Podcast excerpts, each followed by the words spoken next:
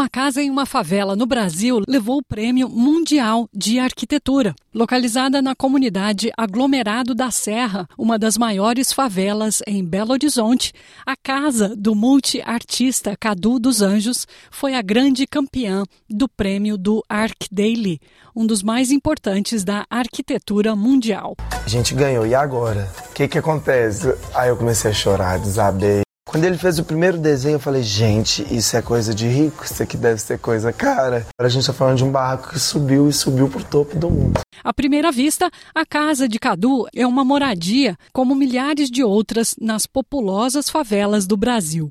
A estrutura de dois andares venceu 1.600 projetos de concursos de casas muito mais sofisticadas na Índia, no México, no Vietnã e na Alemanha. Só no Brasil foram 161 inscrições, sendo essa a única casa localizada em um aglomerado de favelas. Estou muito orgulhoso de minha casa ter ganhado esse prêmio, porque a maioria das notícias sobre as favelas fala de violência e casas destruídas por deslizamentos de terra, disse Cadu nas suas mídias sociais. Dia inteiro, o povo batendo na porta. A ideia sempre foi ser sem reboco, porque é uma casa que camufla no meio da paisagem da periferia. A gente decidiu fazer o tijolinho deitado. Deixa a parede mais larga, também com a ventilação circular. O legal do que essa casa deixa é que um pouco de conhecimento de arquitetos e engenheiros podem nos livrar de desastres, de tragédias. A casa, construída em um pequeno lote que Cadu comprou em 2017, é bem ventilada e possui luz natural, janelas de batente horizontais e um grande terraço.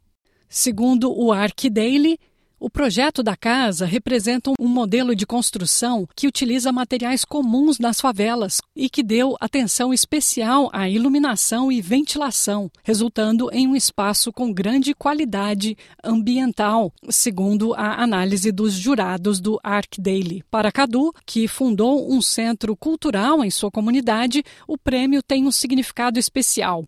Sei que minha casa não é a mais chique do mundo, mas é um barraco bem construído, disse ele. Ele mora lá desde 2020, junto com seus dois cachorros, um gato e mais de 60 plantas. O que os arquitetos fizeram é pura magia, disse Cadu. Mal tenho 66 metros quadrados, mas já fiz festas aqui com quase 200 pessoas, disse. Exteriormente, a casa assemelha-se às casas vizinhas, mas incorpora vários elementos que a tornam mais robusta e em harmonia com o meio ambiente. Uma diferença aparente com as casas vizinhas está na disposição dos tijolos, que são colocados horizontalmente e não da maneira usual, vertical e também em fileiras escalonadas, o que acrescenta solidez e melhora o isolamento.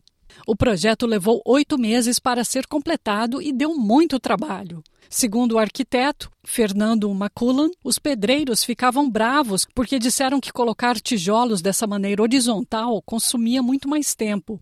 Tivemos muitos problemas para levar também os materiais escada acima. É a última casa de um beco e tive que pagar muito aos trabalhadores carregavam os materiais, disse o arquiteto Fernando Maculan. As ruas estreitas e sinuosas da favela também dificultaram a passagem dos veículos.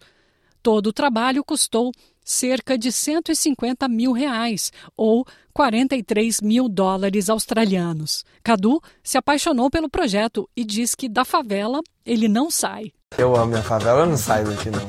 Posso morar temporada em qualquer lugar do mundo, mas eu vou voltar pra cá.